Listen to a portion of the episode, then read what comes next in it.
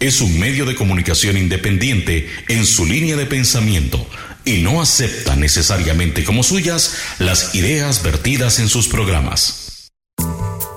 Es posible que haya gente que no comparta su pensamiento, pero nuestro compromiso es que usted pueda expresar su opinión. En la esquina del parque con Fernando Fight. A partir de este momento podrá plantear sus inquietudes, conversar con los invitados y dar su opinión.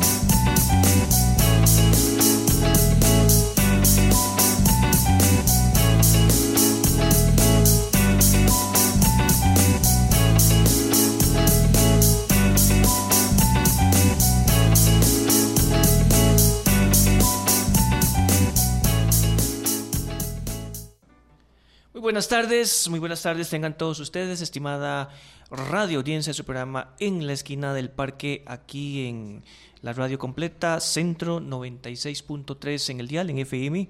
También estamos en, internet, en señal para Costa Rica y el mundo a través de www.radiocentrocr.com eh, y también los que quieren Además de escucharnos, vernos, pueden hacerlo ya. En este momento ya está el, el, video de esta transmisión eh, disponible a través de Facebook Live por medio de eh, la dirección Radio Centro 96.3 o bien también pueden meterse en mi, en mi muro en, Facebook, en Aramis Vidaurre, quien nos acompaña el día de hoy, por cierto, para también gozar, disfrutar eh, de un, de un, del tema de hoy, que, esperamos que sea entretenido y que genere lo que con este espacio en la esquina del parque buscamos desde el inicio, ya casi 15 años, en noviembre, si Dios lo permite, eh, Fernando Fight, su director, estará celebrando eh, 15 años de este programa que, cuya misión es generar opinión, comentarios,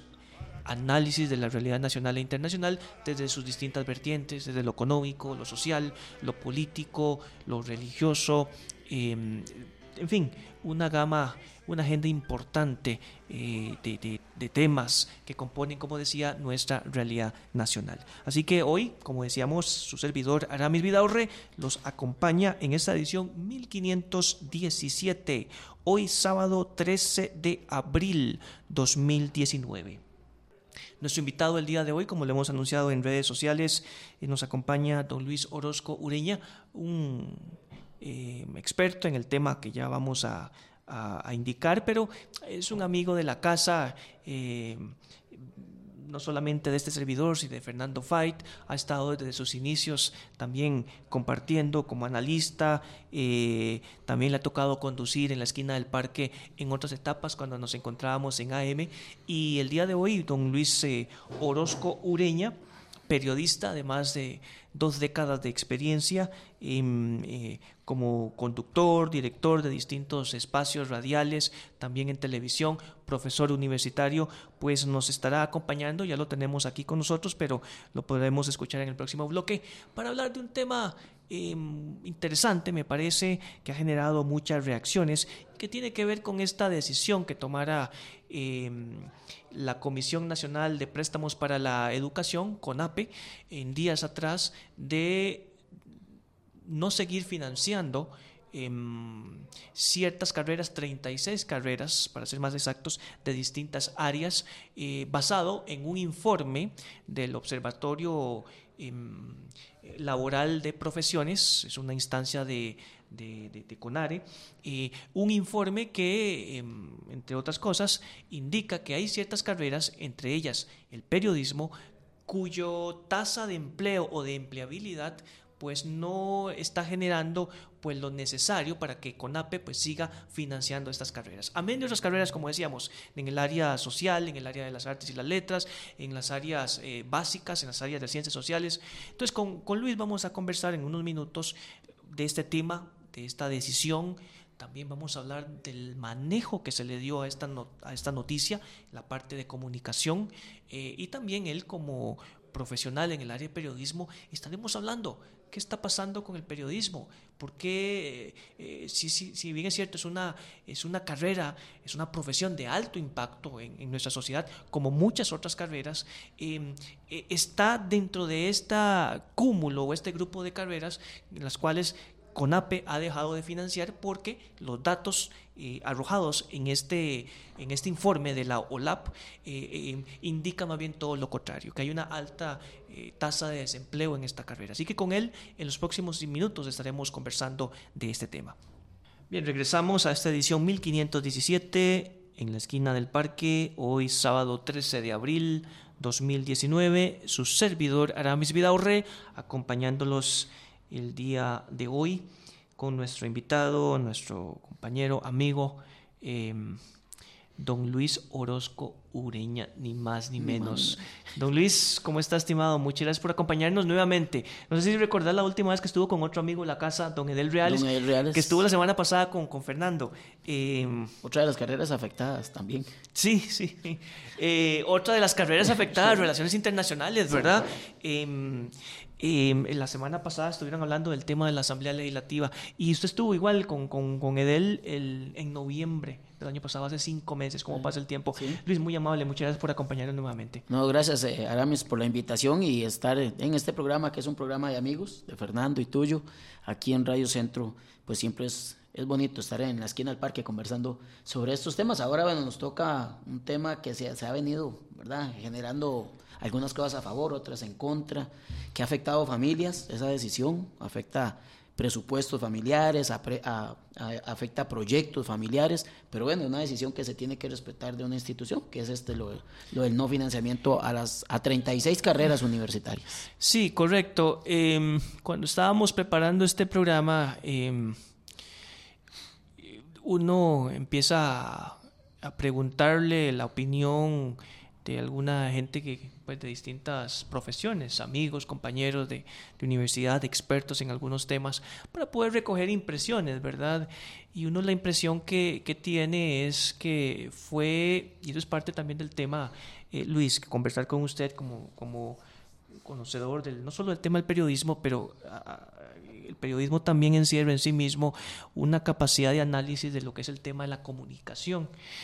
E, es un poco el golpe eh, la forma tan golpeada, grosera, me lo dijeron algunos, en que eh, eh, la CONAPE, una instancia em, aprobada vía, vía ley de la República em, en la administración de don Daniel Uduber, hay que recordar que antes de CONAPE estaba el Fondo Nacional de para préstamos de la educación, algo así era el nombre, y que es durante la administración de, Daniel Oduber, estando don, el ya fallecido don Alfonso Carro, eh, como presidente de la Asamblea Legislativa, esto donde se aprueba la ley que da origen a lo que es hoy eh, CONAPE. Eh, uno lo que recoge, como decíamos, cuando estábamos dándole forma al programa, a la edición del día de hoy, es la opinión que tienen algunos de la forma tan grosera, tan, vamos, em, como dijéramos, sin avisar. Sí, poco sutil. Fuera poco sutil, sin avisar, como de golpe. Que, tienen el derecho. Una cosa es tener el derecho y otra cosa es no, no, como se debe hacer. No, no, de, hecho, de hecho permítame, permítame, el artículo 3, inciso C de, la ley de, CONAPE, eh, les da la facultad, dice aprobar e improbar las solicitudes de préstamo. Es decir, ellos tienen la, la capacidad jurídica administrativa para haber tomado la decisión. El punto acá es cómo. Es, sí, es el cómo. Vamos a ver, yo lo pongo en el ejemplo de el papá que no le dice al, niño por qué no, simplemente es por qué no. ¿Me explico? Eh, a veces hay que dar explicaciones. Cuando da un castigo. Cuando da un castigo, ¿verdad? Esto se puede ver como un castigo para algunos. Y es curioso, un ejemplo, eh, cuando yo digo que no se comunicó, y lo he compartido con usted en algún momento, que no se comunicó como debía, es que las familias tienen proyectos a corto, a mediano plazo y hasta largo plazo. Y el proyecto educativo siempre es un proyecto hasta largo plazo. Podemos estar hablando de un niño que tenga, está en edad escolar, otro joven que está en edad eh, de colegial y otro que esté a punto de entrar a la universidad y a convertirse en adulto. ¿Por qué lo digo? Simplemente sale la institución y dice, bueno, 36 carreras, curiosamente la de medicina, y digo yo curiosamente porque hago un paréntesis aquí, mientras el CONESUB está estudiando que otras universidades den medicina, ¿verdad? Eh, eh, esta, esta, institución dice ya no va a ser financiada. Bueno, entonces... La carrera no va a ser sí, la- financiada. Entonces, ¿qué pasa? Bueno, entonces hay, hay mercado laboral, no hay mercado laboral, porque de acuerdo al informe sí es, está un poco restringido. Entonces, ¿cuál es el verdadero, la verdadera razón? Porque si está el tema del mercado laboral, que hay saturación, que hay muchos en la calle de, con medicina, el CONESUR tampoco debería estar analizando la posibilidad de que otras universidades la den. Ni esta ni ninguna de No, las no. 36 carreras. No, si hay alguna 36, universidad claro. pública o privada con planes para, para Pero- pero, ofertarla. digamos, pongo el ejemplo de medicina, que es la, la que más, digamos, ha, ha impactado. Entonces, vuel- vuelvo a, a- volvamos al, al tema de la comunicación. Eh, siento que debió haber sido mm, paulatino, tal vez no agarrar 36 carreras, tal vez la otra era empezar a vender un poquito más que era el informe del observatorio eh, eh, laboral. ¿Por qué? Porque muchas personas se dieron cuenta que existe este informe, que ojo, que ahora podemos analizarlo, este informe es del de- a- analiza 2013, eh, perdón, 2010, 2013, ¿verdad? Sí. O sea, tampoco es así como, como, como, como algo tan, tan fresco. Entonces, nos damos cuenta de que existe eso. Y lo digo en, en el sentido de las personas eh, que no están inmersos en esto del- de, los profesionales, de las carreras, y dicen, ay, como que había un, un documento. Es, ah, sí, bueno, es con base a eso. ¿Por qué no empezaron por ahí? Por haber, de- dice, y vamos a ver un dicho muy de las, de las señoras, ¿verdad? De, de- de nuestras madres de nuestras abuelas. Mire, eh, las cosas suavecitas se logran, se- hasta de alfombra lo ponen a las personas. ¿Por qué me refiero? Un día sale la noticia, nos levantamos, leemos el periódico, vemos las redes sociales o, o vemos la televisión y dice, simplemente se dejan de financiar 36 carreras. Y entonces yo como padre empiezo a preguntarme, bueno, ¿y qué pasa con el que ya, con mi hijo que ya Que este año está en listo? quinto, que este año está en quinto. Iba a estudiar eh, Medicina. Medicina. O terapia, o- terapia física, bueno, de las 36 que ahora Claro. las podemos repasar. Entonces, ¿qué va a pasar con él? Porque yo le prometí que iba a ir a la universidad, pero no tengo los recursos porque ya yo estaba pensando en ir a esta institución a, a optar por un préstamo. Ok, esa es una. Y la otra, bueno, ya mi hijo, ya este año ya entró a la universidad, ya, me lo, ya, ya tengo el préstamo, que es algo que no me di a la tarea, sinceramente, habría que No, ver. no están en riesgo los préstamos ¿Verdad? actuales, si esa era su consulta. Eh, Exactamente, que, No- que no era, que cu- cuánto tiempo cuánto tiempo va a durar, bueno, lo que dure la carrera de acuerdo al contrato, porque Sí. eso dura. Entonces es, una ventaja, pero lo que más me, lo que más se puede eh, llegar a impactar es las personas que este año su hijo está en quinto año y estaban planificando de acuerdo a esto de, darle a su hijo una oportunidad. Entonces uno, dice, bueno, y de verdad entonces eh, me, me están obligando a que mi hijo que iba a estudiar medicina, eh, porque también hay un montón de factores por los que un joven o una persona decide estudiar. Nosotros decidimos estudiar porque nos gusta o porque vimos una oportunidad laboral, etcétera. Quiere decir que ya no estudie lo que le, lo que le gusta, sino que estudie lo que le da opciones laborales. que eso también es, ah, Bueno, eso también es válido, ¿verdad? No, no, es válido. Pero la pregunta mía es, eh, ¿tan bueno es este informe que me va a arrojar, que yo por lo menos lo estuve viendo y yo, yo no, no lo vi, que me va a arrojar por dónde es el camino? Porque me habla, me habla de los problemas que tienen las profesiones. Pero por, no, me, no me tira un camino, porque es decir, como padre de familia, poder asesorar a mi hijo, poder buscar esa orientación eh, universitaria. Sí. Entonces, bueno, de, un- de una carrera que te puede dejar, mire, mire, mi hijo, que puede ser esto, puede ser el otro. Porque entonces vamos a empezar a tener profesionales estudiando carreras a las que no les apasiona, que van a ser por una opción laboral nada más, porque les dicen que el mercado está bien, pero van a durar cinco o cinco años en la universidad. Entonces, Aramis, hagamos los números, cinco años. Pero resulta que dentro de tres años, esta misma institución o cualquiera están diciendo, ups, las carreras que dijimos hace tres años que podían eh, seguir con un buen mercado laboral, de ahí no, se saturaron. Y no, y no solo eso, sino que, eh, si bien es cierto, hoy los que están en esas carreras, que tienen, eh, que están con- eh, que cuentan con un préstamo, y se encuentran ante la realidad de que, y sí, no, no, no voy a Bueno, siendo afectado, pero tampoco voy a Me- encontrar me van a seguir mercado laboral. Me van a seguir dando la plata para estudiar, pero cuando salga no voy a encontrar trabajo. Exactamente. Eh, eh, hago aquí un paréntesis para Que dar ahora podemos, perdón, Aramis, hablar Adelante. más adelante de, de también algunas razones por las cuales a veces los profesionales no encontramos. Sí, sí, no, eso es parte del tema. ¿no? Estamos de lo general a lo específico. Eh, este informe se llama Seguimiento de la condición laboral de las personas graduadas. Eh, y esto eh, también, con todo respeto para algunos periodistas o algunos otros programas de análisis de opinión eh, que se han referido a esto, no es un estudio de 2018. Sale publicado en el 2018. Correcto. Pero es un estudio de 2016 sobre eh, que, que, analiza 2011-2013. Sí, con los graduados de 2010. Por, ¿Por qué analiza tres años? Porque según el informe o los especialistas, y es parte de la rigurosidad metodológica que tiene este informe, es porque en tres años un profesional o alguien graduado, no profesional, graduado, tiene tres años para encontrar trabajo. Es la media. Sí, estabilizarse y tener una, un, marco de referencia o de opinión de lo que representó su carrera. Por eso es. Es decir, esto para los politólogos, para los que tenemos formación en ciencias políticas, sería un análisis de coyuntura, por decirlo de esa manera. Entonces, ese análisis de coyuntura, iniciado en 2010, para medir 2011, 2013, publicado en el 2016, perdón, eh, eh, hecho en 2016 y publicado, en 2018 y que lo están dando a conocer en el 2019. Entonces puede ser que hoy la realidad de esas 36 carreras en 4 o 5 años haya cambiado.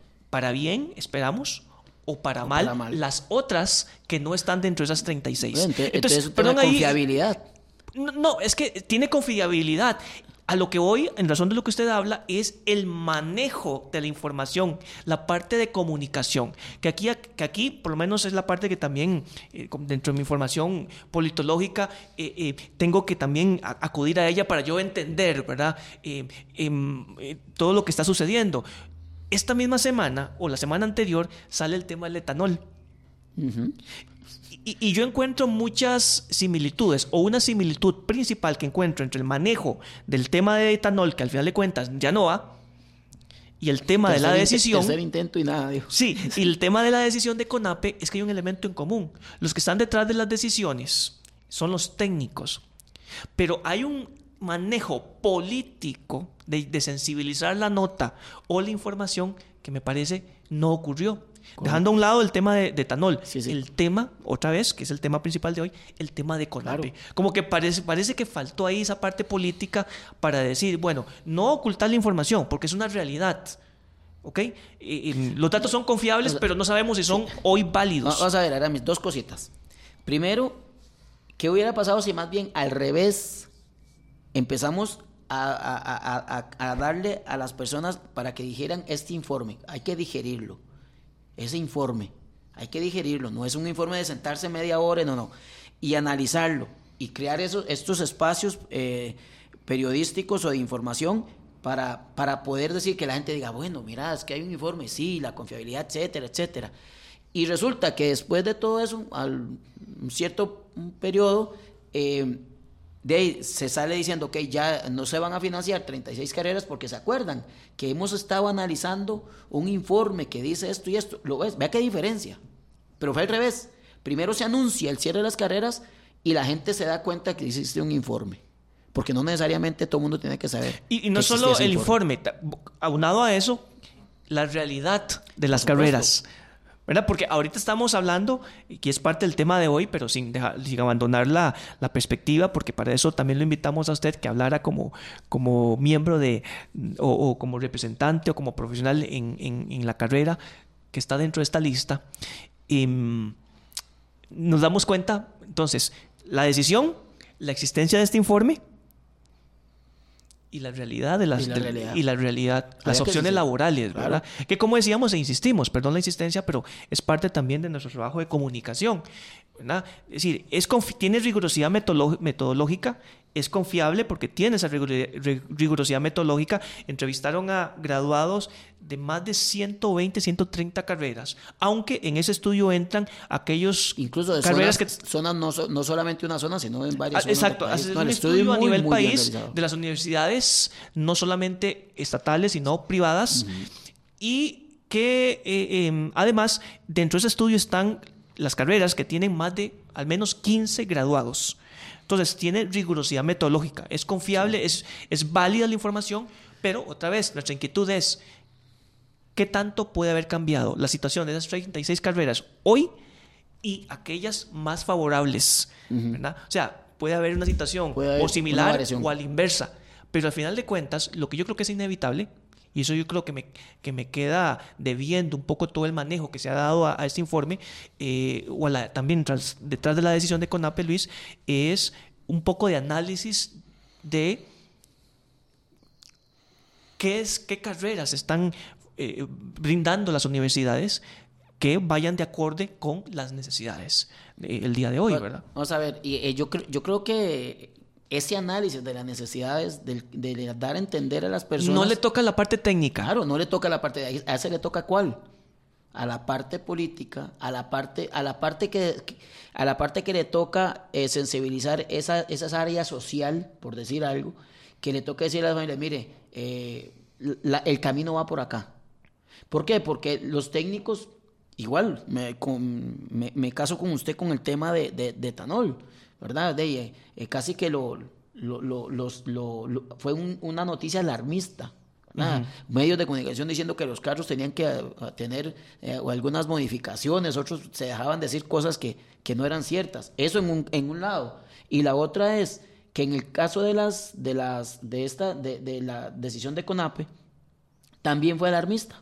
Yo, yo siento que fue alarmista la manera en que se tira una noticia de que desen cuenta 36 carreras dejan de ser financiadas. Ahora, el mismo periodista que está dando esa nota sabe que si, si dentro de esas carreras está el periodismo, puede ser que tenga menos competencia en un futuro. O sea, nos vamos a ir ahí eh, también el manejo periodístico de cómo se hace esta nota, y no de varias notas, pero digamos en específico esta, que afectaba, se, vio como, se vio la subjetividad de algunos medios. Yo leo la, nota de cómo la Nación lo, titula y le titula, dejan deja, sin financiamiento 36 carreras. Eh, y los periódicos, todos, en su mayoría, era el mismo titular era el mismo titular. Y por allá abajo dicen que obedece al eh, informe del Observatorio Profesional. Lo, es.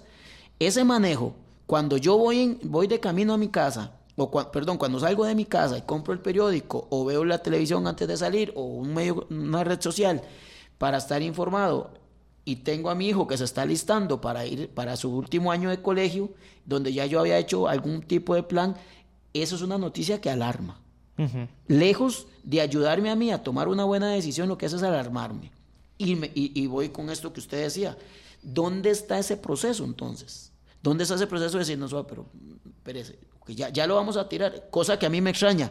Un informe de 2016 se, se, se, se, publica, se publica hasta 2019, ya es este año. 2018, pero, sale a la luz. Sí, pero, sale a los 2017, pero digamos 2019. En el 2018, ¿quién habló de esto? pregunto. Nadie habló de esto. No, pero, pero también. Entonces, vamos a ver, para terminarte la idea. Sí. 16, 17, 18. Tres años. Tres años que entonces pudieron haber servido para que los medios de comunicación también, los colegas periodistas, hayan agarrado, está bien, salió en el 18, desde que sale, empezar, vamos a ver, a sensibilizar o a tomar decisiones. A, educar, bueno, a guiar, que es el papel también que toca, a guiar. Porque en esto sí soy claro, y yo lo, lo vi, o sea, obviamente es un documento que no, usted no le puede quitar ningún elemento de responsabilidad, ni de confiabilidad, ni nada, porque es algo muy bien hecho. Incluso tiene algunos gráficos, como más bien, diría uno, como muy detalladitos. Casi, que, casi que dan la guía, sí, pero son técnicos. De hecho, lo vamos, vamos a ver algunos gráficos eh, eh, que, me, que, me, interesó analizar. Eh, personas graduadas por cantón, o las regiones en este país que tienen más personas graduadas, personas graduadas que trabajan dentro del cantón, también factores de eh, movilización, eso también es un tema que, nos, que puede ser parte... A mí me, gustó mucho el tema de cuando analizaron la movilización, ojo, ¿quiénes trabajan fuera de su cantón? ¿Verdad? En, en, carreras profesionales. Ahorita le, entramos. Por ejemplo, el gráfico 6.2 dice porcentaje de desempleo de las personas graduadas en 2011-2013 por área de conocimiento. Datos recolectados en el 2016. Que por cierto, em, en unas semanas ya este observatorio laboral de profesiones em, va a hacer el estudio, sería entonces de 2014, 15, 16, ¿verdad? Que y también, eh, y también hay que hay que también decirlo, eh, CONAPE ha dicho que esto es una medida temporal que podría cambiar en el 2020. Pero eso... Que, yo me, te doy ahí la razón, de lo que vos decías ahora, que esa, esa, es, es el mencionar eso con APE obedece a qué?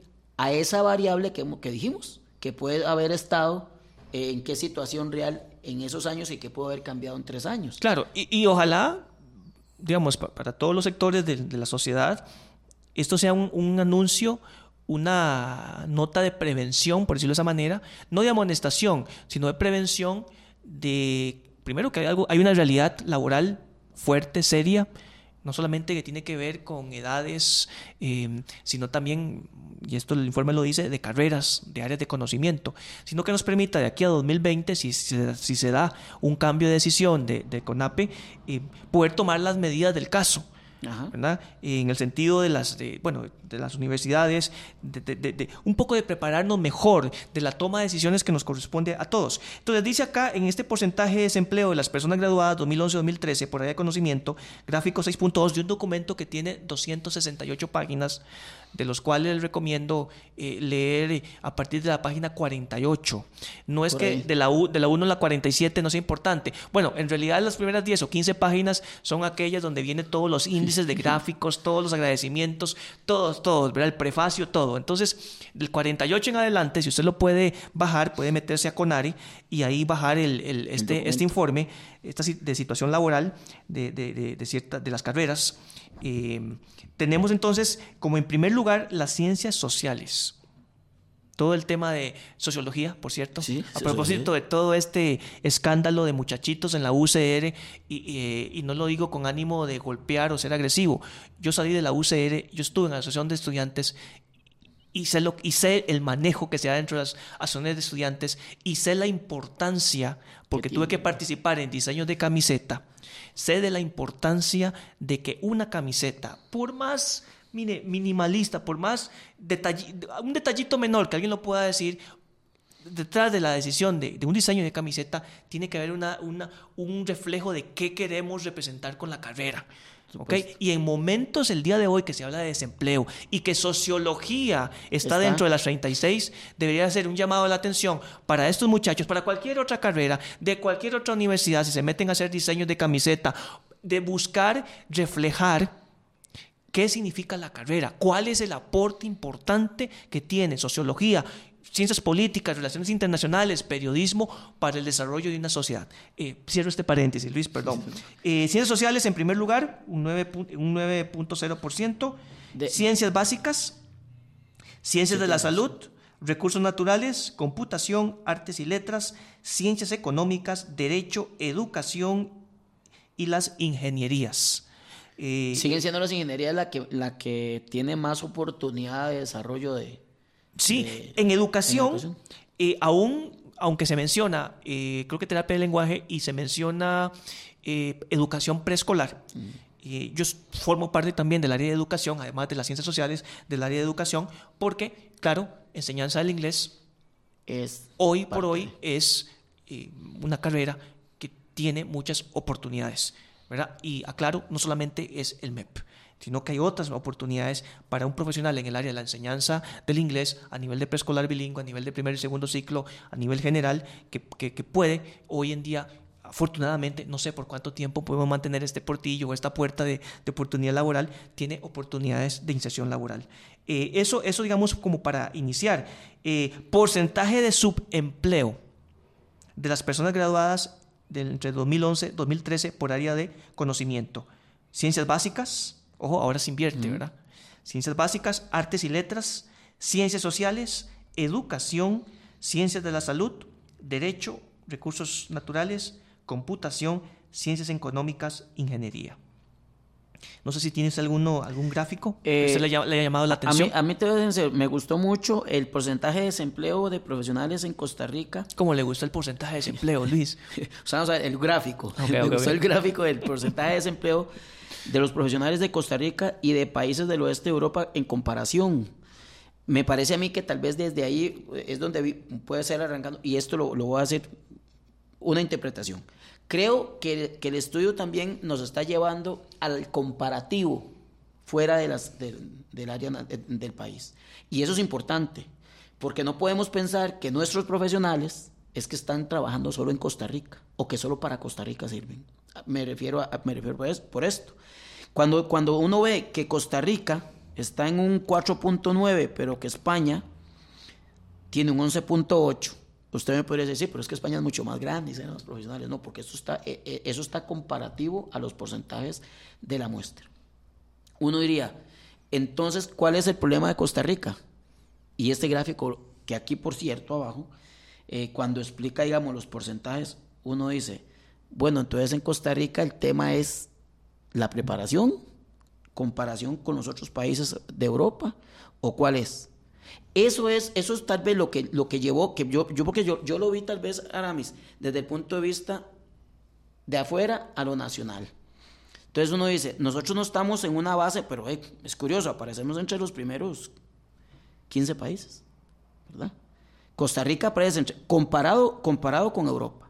Si usted lo compara con América, Costa Rica está en un, con un 4.9, estamos, primero está Colombia, El Salvador, de desempleo. de desempleo. en esas profesiones. en, esas, en, en, diferentes, en esas profesiones. Entonces, vamos a ver, yo sí creo que también defiendo, lo, me gusta este documento, es que nos están dando una sacudidita de decir suave, suave, suave. Pero no podemos, ok, no podemos seguir en este crecimiento porque vamos a ocupar otros lugares que no son de privilegio, ¿verdad? en, en, el desempleo.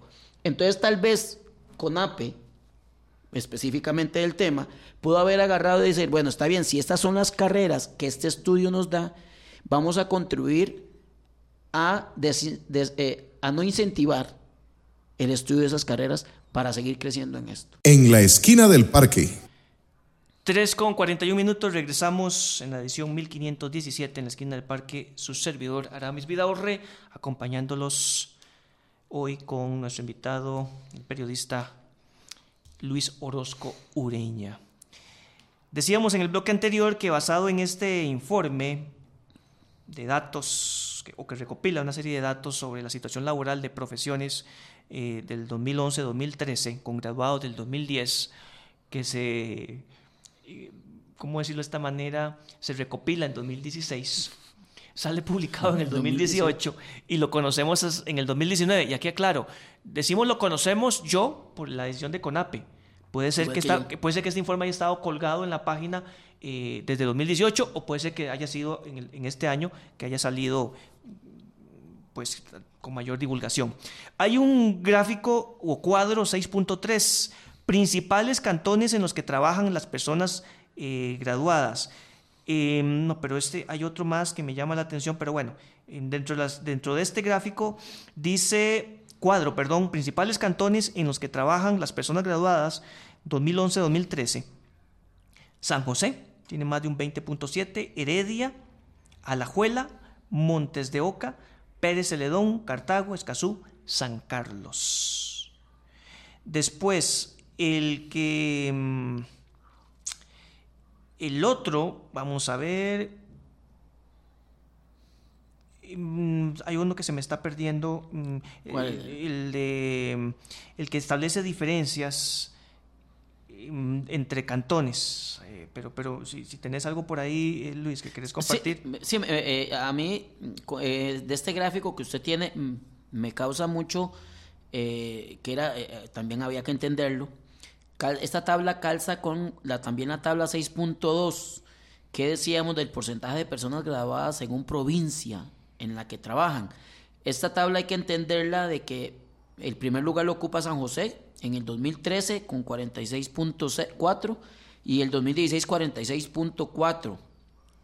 Se mantiene 2013-2016 el mismo porcentaje de graduados y son la mayoría de graduados son los que se gradúan en San Pedro de Montes de Oca en la Universidad de Costa Rica. Sí, correcto. ¿verdad? Cantones, perdón, sí, correcto, perdón, eh, Luis. Cantones con mayores tasas de graduados, 46.8, eh, Montes de Oca. Obviamente que ahí está todo el Obviamente nicho hace universitario. Crecer, hace crecer a San José, que es un canto, la, como provincia la que más tiene graduados, después sigue Arajuela y Cartago.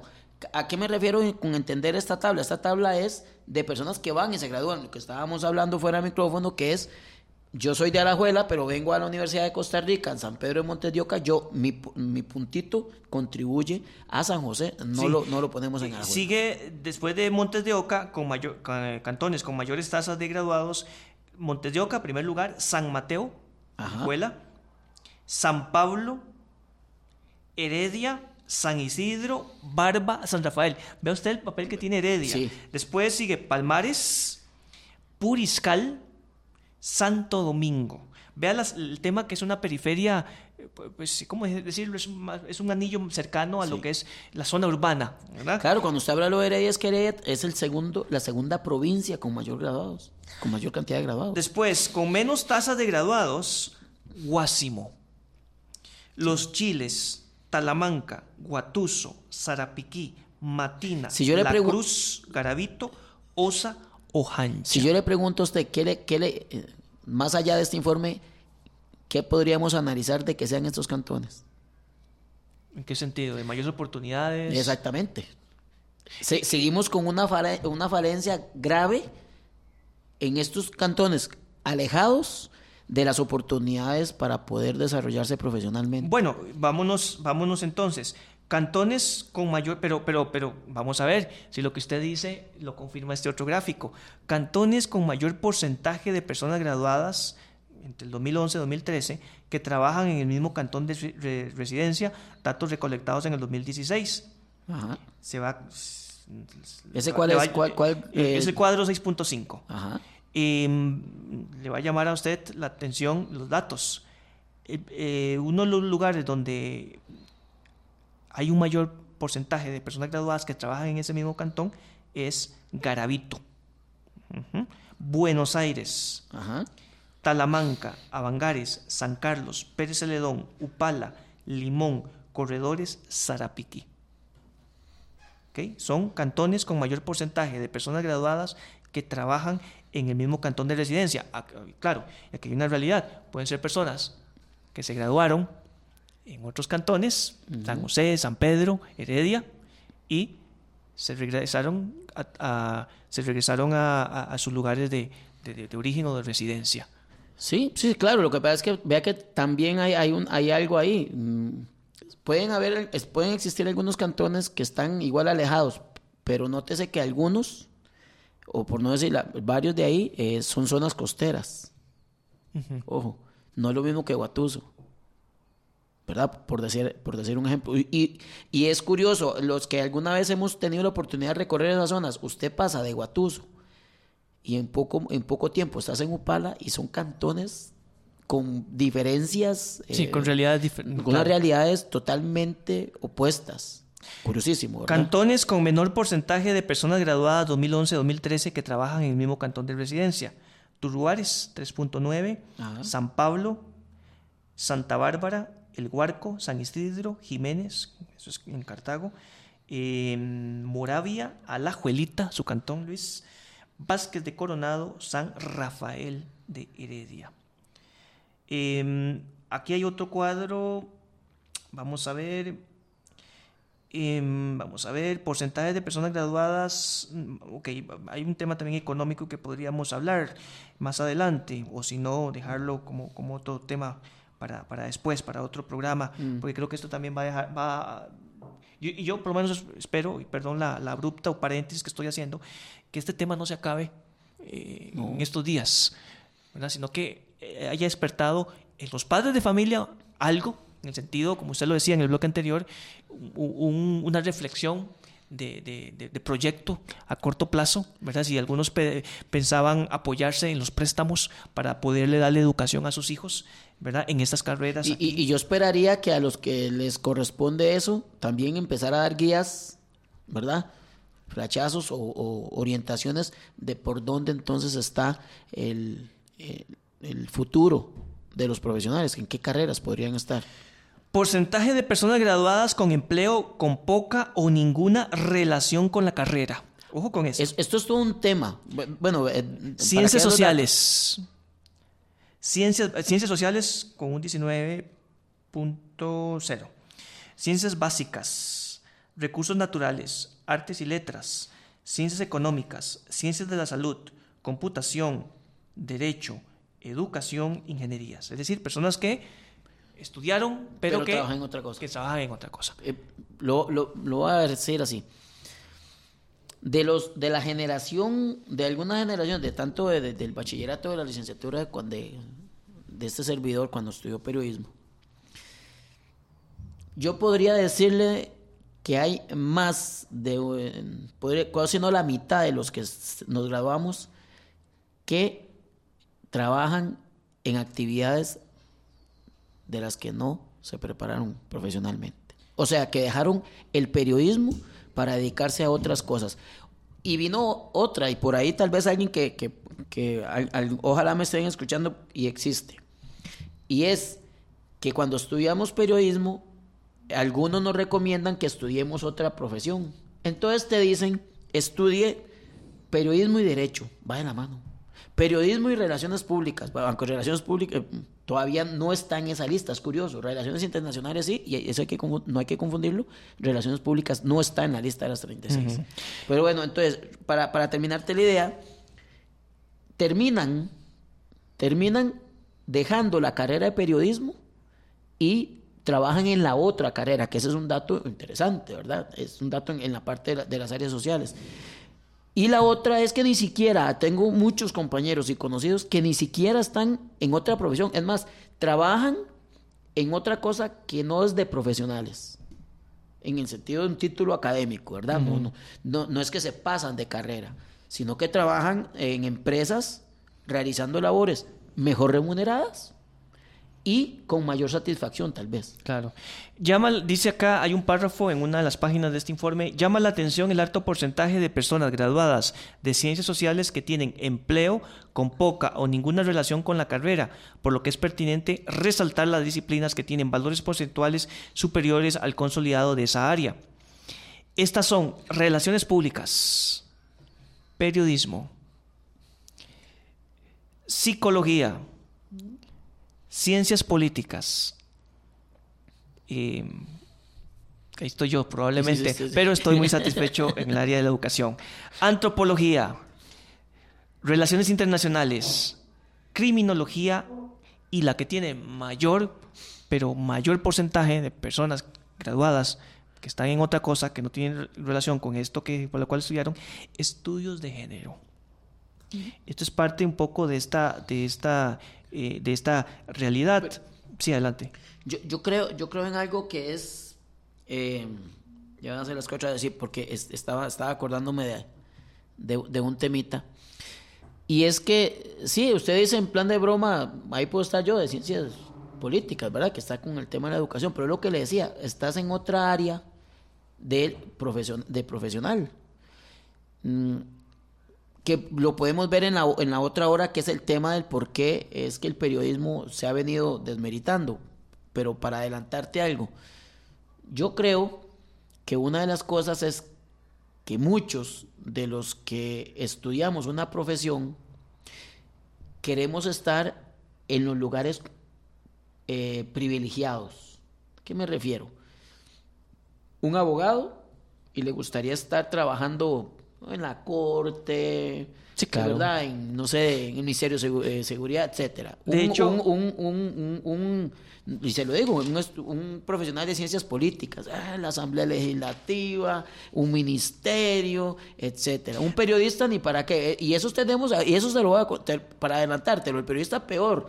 Muchos se gradúan pensando que se, se ven frente a una pantalla de televisión en un canal nacional, dícese de estos, ¿verdad? Muy, muy comunes, o un medio muy importante o eh, se ven en, una emisora muy consolidada, ¿verdad? sí, de hecho, al tener lo que usted dice, Luis, eh, según este informe o este estudio, em, vocación profesional y el prestigio de la carrera son las dos razones principales de elección, pues a la hora de elegir una carrera.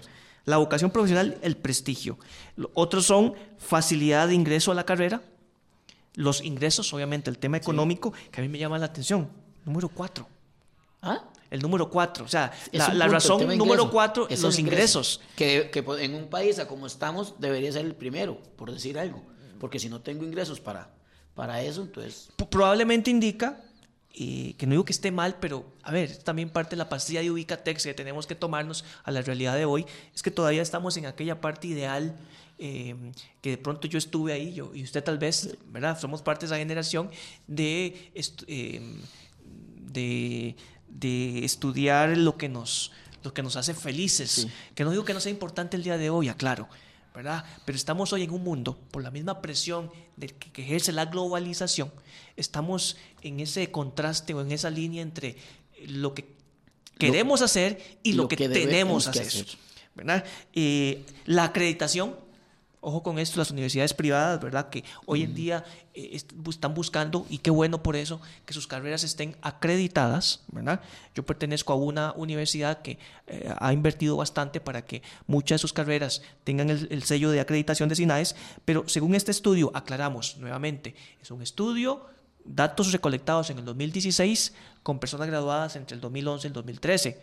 Esta información podría variar, variar perdón, en un próximo estudio. Pero el tema de la acreditación dentro de las cinco o seis razones para escoger una carrera, la acreditación no pesa tanto o no pesaba en aquel momento. Habría que ver esos datos nuevamente en dos o en tres, en tres años. Pero eso es. Ahora, aquí hay algo sin desmeditar el impacto de esta noticia. Pero resulta que parte de la información que, nos da este, este estudio de la situación laboral de graduados del 2011-2013, las formas de financiamiento. Y aquí me llamó la atención cómo Em, el trabajo puede ser personas que empezaron a trabajar y el, patrono les ayudó para que accedieran a, estudios superiores. Más de un 57% de los entrevistados o los encuestados indicó que, una, que su forma de financiamiento, la más importante, es el trabajo. primero trabajan y después, claro. O el mismo trabajo apoya ¿verdad? Eso es, eso es, yo creo que eso es, un, eso es algo, algo que podríamos sacarle punta para, para la cámara, todas las cámaras de industria, de producción, todo eso en nuestro país, para indicar que efectivamente el trabajo ¿verdad? genera ese círculo virtuoso de de poder apoyar a una persona para que tenga acceso al estudio. Sí, y es que cuántas veces no vemos que alguien llegue y dice, mire, uh, es una realidad, muchas familias en el país en este momento le dicen a su hijo, bueno, mi hijo, ya usted está saliendo de quinto año o de sexto año, ¿verdad? Ahora en, un colegio vocacional con algo ya, un poco, algo técnico como para que se pueda defender. Ahora, a usted le toca seguir trabajando para pagarse su carrera. Esa es la realidad de muchas familias. Esa es la realidad. Esa es una parte. Pero si usted le suma lo que usted dice, que hay un llego al trabajo y el trabajo incentiva para ese crecimiento, buenísimo, ¿verdad? Porque entonces quiere decir que, puedo llegar a, mi trabajo, me dan un financiamiento, puede ser, puede ser tipo beca, y también se lo va a decir, ¿por qué no? Algo lo más esencial, el tiempo.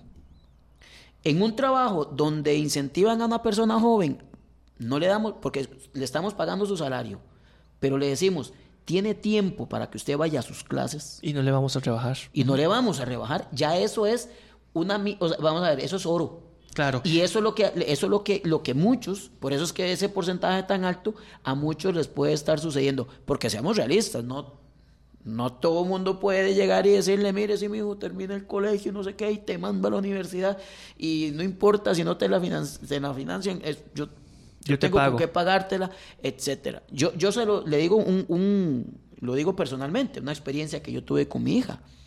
Mi hija quiso ser veterinaria.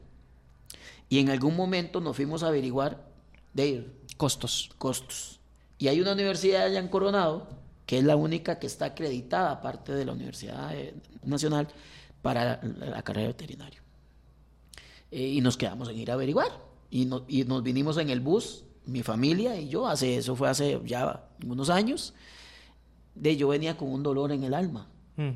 Porque la realidad era que ni haciendo un préstamo ni nada, estamos hablando que salía en más de, de casi prácticamente salía en 500 mil colones al mes. O sea, prácticamente un, alquiler el día de hoy, digamos, mínimo. Un Porque era pago de materias, pasajes, alimentación y todo el asunto. Entonces, ok, esa eso, eso tan personal a uno lo marca para decir, ¿es la realidad de lo que le pasa a muchos padres de familia? Pues dice que sí. Pero ¿cómo accedió usted, eh, eh, un par de minutos que nos quedan antes del, cambio al siguiente bloque o a la siguiente hora, ¿cómo se financió, por ejemplo, en su caso, eh, su carrera? ya, con trabajo. Yo, este... De, Pero no en, la, en el área para la cual estudió. Sí, Yo empecé, yo, yo, yo empecé, yo empecé a trabajar, bueno, ah, bueno, te la pregunta si trabajaba en lo que ya yo, lo que estudié, no, no, claro. no, no, no, ahí fue donde nos conocimos, allá, en el siglo pasado, sí, sí, sí, ¿verdad? Estábamos en otra cosa, y, sí, sí, y, y le voy a contar algo muy curioso, yo fui uno de los que también en este estudio, no, no, no porque se hizo en ese entonces, era mucho más antes, me tocó trabajar mucho tiempo en algo de lo que no estudié, o sea, yo me dediqué mucho tiempo a la parte de la administración, nunca estudié administración, teniendo ya los estudios de periodismo. Entonces, pero que después eso, lo vamos a hablar ahora más adelante, que es, es como darle vuelta a eso. ¿A, qué, ¿A qué dedicarse usted? ¿A qué se quiere dedicar realmente usted como profesional? Porque no le echemos la culpa a que este estudio, de que ya no, que no sé cuánto. También hay que hacer una mía culpa de nosotros mismos los profesionales, de qué buscamos, de qué, cómo nos abrimos, qué opciones podemos, tenemos y queremos, y queremos tener. Entonces, queremos agarrar, perdón. Sí, para terminar la idea, entonces, formas de financiamiento según este estudio de situación laboral eh, de profesiones del año, datos recolectados en el 2016, eh, de graduados entre 2011 y 2013. Em, trabajo, en el 2013 era un 57% que, que dijo que esa era su forma de financiamiento principal para, para obtener estudios superiores. En el 2016 era de un 63%. O sea, un aumento. Mm. La familia, un 43%. Familia, fondos, fideicomisos. becas, la mamá que lo financia. Becas, 22%. Y los préstamos, de aquí donde dije hace algunos minutos que no queríamos desmeritar el impacto de esta noticia, es que el préstamo es, eh, es un porcentaje menor, un 14%.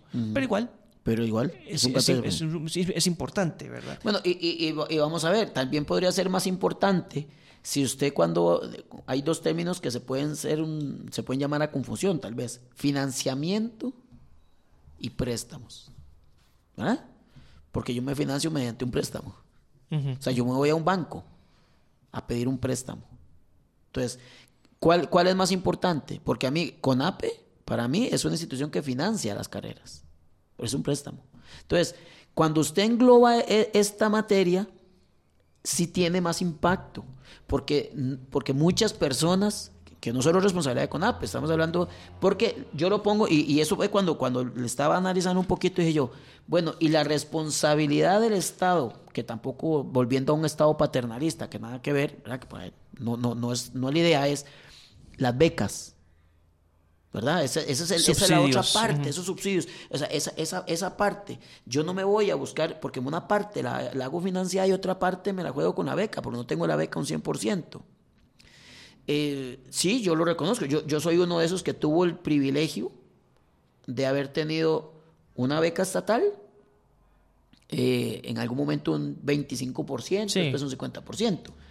Y después una beca, y, aprovecho porque las cosas hay que agradecerlas, que yo tuve la suerte de tener una persona que me diera una beca para estudiar la licenciatura, eh, que es el señor Norval Calvo, ¿verdad?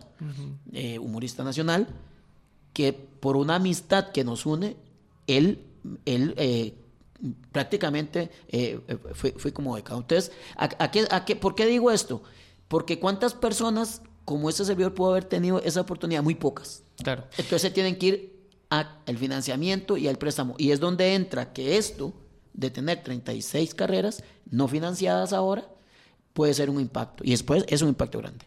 En la esquina del parque. Cuatro con seis minutos, regresamos. Su servidor Aramis Vidaurre, acompañándolos en esta edición de En la esquina del parque, sábado 13 de abril 2019. Nos encontramos en compañía del periodista Luis Orozco Ureña. Ahora sí, Luis, temas de empleo. ¿Cuál es la situación em, real?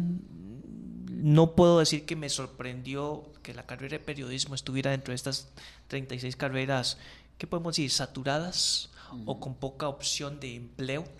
No lo digo yo, lo dice este estudio que en el bloque anterior estuvimos, al cual estuvimos refiriéndonos. El tema del periodismo y la situación actual de, empleo. ¿Cómo, ¿Cómo, primero recibe usted la noticia, aunque usted ya nos ha dado pinceladas en el espacio, en el bloque anterior, en la hora anterior, de que eh, es una realidad, hay situaciones en las cuales validan de una u otra forma esta, esta información? Sí, vamos a ver. Yo creo que hay algunos elementos que es bueno analizarlos lejos de este informe.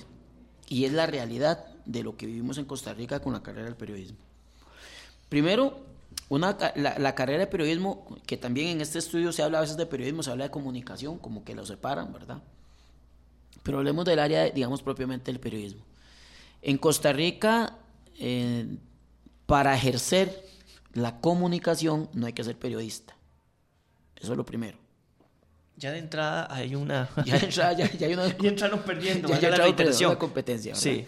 Y recordamos aquel famoso voto, el voto a Ayub, que era eh, una, una, breve reseña, aquel comentarista de Canal 6, el Canal 2 en ese momento, cuando lo denuncian porque él, él eh, hace las narraciones en los comentarios de fútbol. Y Rogera Y le dicen que no puede porque él no es periodista y él gana el litigio. Y uno le dicen, bueno, ahí Está, está en la Constitución también que usted tiene derecho a comunicar y a, ser y a ser comunicado. Y bajo ese concepto de comunicación, entonces usted no necesita tener el título de periodista, sea bachiller, sea licenciado, para poder trabajar en un medio de comunicación, para poder comunicar. Para hacer lo que yo estoy haciendo sin ser periodista. exactamente, vamos a ver.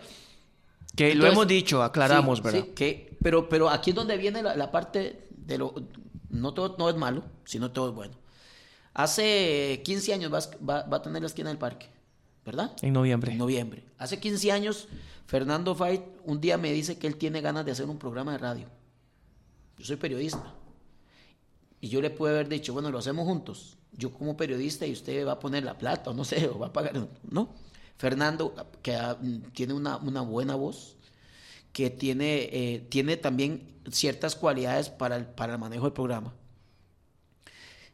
Se, se tira el agua y no es periodista.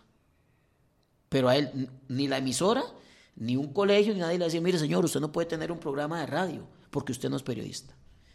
En el caso suyo, Aramis, usted es politólogo, ¿verdad? Bueno, educador primero. educador primero y politólogo después. ¿Y qué es la diferencia que hace eh, Aramis con un periodista, yo le voy a contar algo. Puede ser que este espacio lo tenga un periodista, pero es lo que nosotros llamamos como muy plano. Qué aburrido. Ese, ese chaval sí tiene el título, pero es que, que pereza. Porque el colegio lo obligó, porque, la, porque hay una legislación en Costa Rica que dice que solamente los que están frente a un micrófono son los periodistas. Entonces, se priva de profesionales que puedan hacer una labor social como la comunicación como la comunicación, no el periodismo, son dos cosas distintas, como la comunicación. Ese es el secreto de la esquina del parque, ¿verdad? En la esquina del parque aquí hemos estado periodistas, no periodistas, durante 15 años. Comunicadores, al final de cuentas. Pero comunicadores. Puede haber un periodista que le gusta mucho escribir, puede haber un periodista que le gusta mucho eh, hablar, Puede haber un periodista que le gusta, eh, no sé, ahora está más de moda el 2.0, periodismo para Internet. Ok, pero también hay personas que no son periodistas y tienen habilidades para hacerlo. Y como tenemos eso de que no tiene que ser un periodista, ya como dice usted, ya el asunto anda, anda mal. Pero ¿qué es lo bueno? Donde hay competencia, ¿qué hay? Calidad. Y los periodistas en este país hemos caído en un círculo algunos en los que queremos competir con los que aparecen en las imágenes de las revistas. Porque aquí en Costa Rica, valga un paréntesis, el periodista es farándula. El periodista es noticia. Aquí, el mismo periodista eh, casi que tiene compas que le hacen una nota, porque se casa el periodista tal. En otros países no. ¿Por qué digo esto? ¿Por qué digo esto? Porque resulta que es donde usted se tiene que empezar a diversificar como profesional. Un abogado no puede graduarse de abogado pensando en que lo va a contratar la corte, que lo va a contratar el principal eh, oficina de abogados del país, ¿verdad? No voy a decir apellidos que ya tiene muy... No puede graduarse pensando en eso. No puede, no se puede dar ese lujo. Porque si va pensando en eso, será uno más de esos puntitos que van a decir están desempleados. ¿En qué piensa un abogado cuando se gradúa? Tiene que pensar en abrir mi oficina, poner un apellido, ya que cuando ya diga una placa ahí que, y cuando yo vaya a defender. Ese ha sido el vicio que tiene mucho periodista. y lo digo con todo el cariño a mis estudiantes. Yo se los digo a ellos cuando, cuando estoy con ellos. ¿Para qué se está graduando? ¿Para qué está estudiando periodismo? Voy en dos áreas. Hay personas que yo eh, hemos conocido en universidades, en la, en la vida, en la carrera y ahora, bueno, no sé, en otros ámbitos, que estudiaron periodismo y, usted, y uno mismo se hace la pregunta, ¿por qué lo hicieron? Si, si, si uno no les ve que tienen ese, ese cariño por esa carrera. Eso es lo primero. No tienen la vocación, por decir algo. Y otros de ahí pasaron por las aulas. O tienen un familiar periodista. O tienen un familiar periodista y les dijo que se podía hacer. O que, o que ellos le iban a dar la entrada a un medio. Entonces resulta que historias de historias universitarias. Una muchacha muy bonita entra al aula universitaria y yo le hago una pregunta. ¿Usted quiere ser periodista? ¿Y qué quiere hacer? Y me dice, es que mi sueño es estar presentando las, las, noticias de espectáculos en un X canal nacional. Y yo le dije, ¿y a usted no le interesaría ser modelo? Muy sutilmente. Sí, sí, ¿Verdad? O sea, vamos a ver, es una falta de, es una desubicación completa a veces cuando, cuando el joven entra a estudiar periodismo.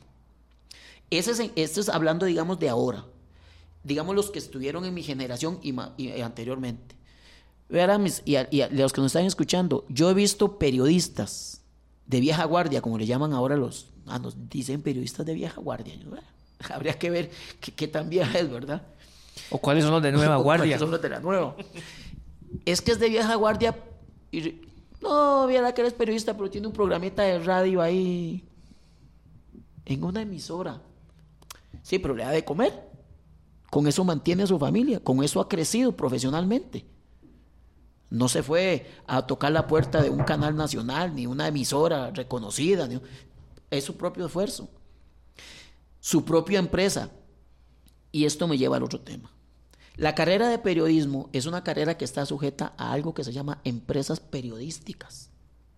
Y las empresas periodísticas de este país tienen nombres y apellidos. Perdón, empresas periodísticas que en realidad son negocios. negocios periodísticos. Entonces, es cuando le hacer la pregunta, ¿qué vende? ¿Verdad? ¿Qué, es lo que venden? porque yo tengo la empresa y, la, y lo contrato a usted. Pero, pero además, perdón Luis que, que, le atraviese pero el caballo, pero es parte de lo que se hace en la esquina del parque.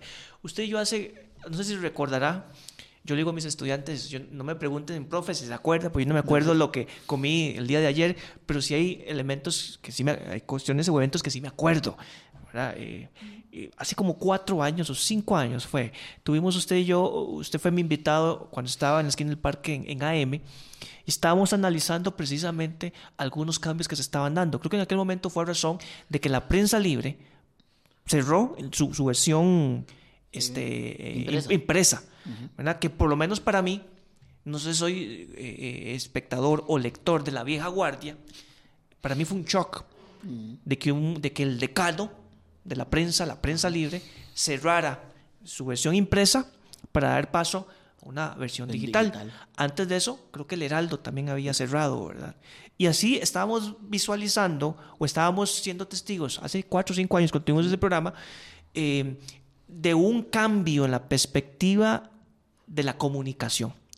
Y eso también tiene que ver, ahorita que estábamos hablando, o yo mencionaba, de que las empresas periodísticas son en sí negocios, de que muchos de estos negocios en, los últimos 10 años para acá han venido haciendo cambios en su línea, despidiendo de pronto periodistas con reconocida experiencia para contratar pasantes, periodistas nuevos que se les puede pagar un cierto este, eh, eh, eh, salario y dejando de un lado entonces un perfil periodístico, digamos, consolidado. vamos a ver. Esa es una realidad. vamos a ver. Si nosotros nos vamos a la historia, eh, muchos nacieron como reporteros. El concepto reportero era aquel que se iba y hacía el reporte desde tal lugar para tal medio de comunicación. Era testigo y después se iba a su oficina. Sí, o, incluso pues, podía mandar, ¿verdad? O por escrito, todo era el reportero, era el, que reportaba, ¿verdad?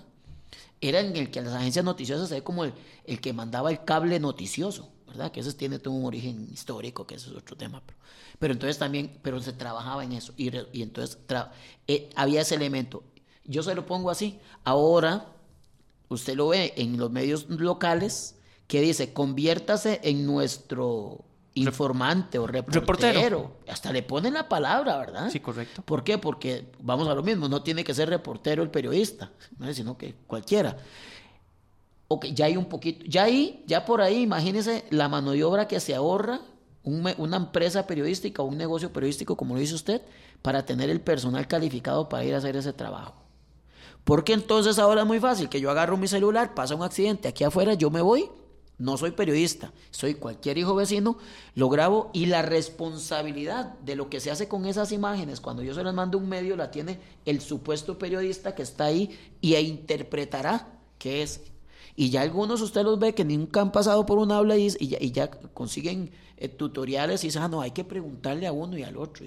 es, es, es, una, es, es, una, es una carnicería esto de que cualquiera pueda hacer un reporte de una noticia. Habría que analizar qué es una noticia, qué es un reporte, todo eso para fundamentar el trabajo del periodista.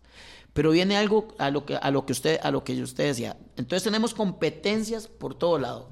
Los periodistas que no tienen que ser periodistas para hacer el trabajo de comunicación y el trabajo de y vienen las empresas que contratan las personas que no tienen que ser periodistas, pueden estar empezando la carrera, pueden llevar uno, dos cuatrimestres, un semestre si es de la universidad eh, pública y lo contratan porque es igual, pero, pero aquí yo voy a, voy a decir que no es exclusivo del periodismo.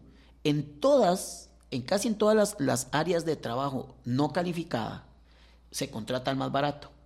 ¿Verdad? Entonces, periodismo está en un área de que, o sea, somos profesionales, porque somos, pero también hay un área por ahí no calificada. Eso es como que usted diga, contrato, voy a poner un ejemplo muy feo. Voy a contratar un maestro de obras que ha llevado los cursos y me presenta todos sus sus documentos de que es maestro de obras, o contrato al señor que le hizo la casa a mi tía, a un amigo, no sé qué, que no tiene nada de eso, pero que sabe mucho maestro de obras, y lo pongo a trabajar y me cobra menos.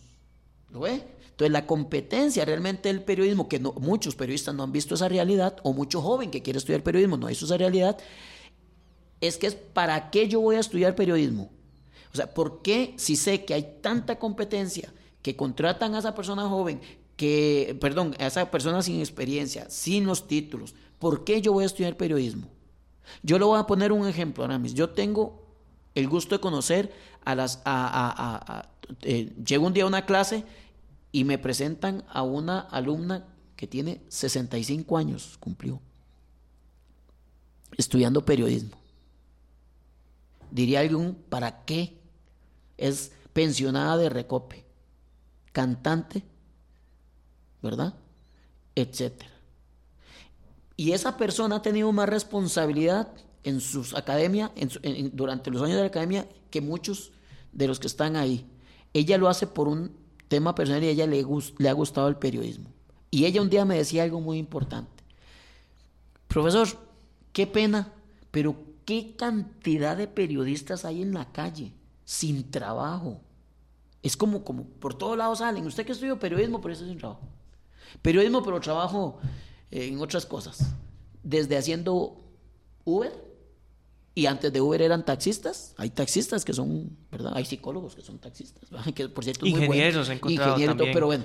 Por, ¿Qué quiero yo decir con esto? a, los, a los compañeros periodistas que están escuchando esto, no es exclusivo del periodismo. Pero ¿por qué se ha venido tan abajo? Viene a la otra parte. Es el producto que hemos dado. Cuando a uno le dicen, tírese una aventura de tener su propio espacio de televisión, su propio espacio de, radio o haga algo, hay algo que se, les voy a recordar a los compañeros y a los estudiantes, ojalá estén escuchando, se llama periodismo alternativo. ¿Qué más hay por informar? ¿Qué más hay por hacer?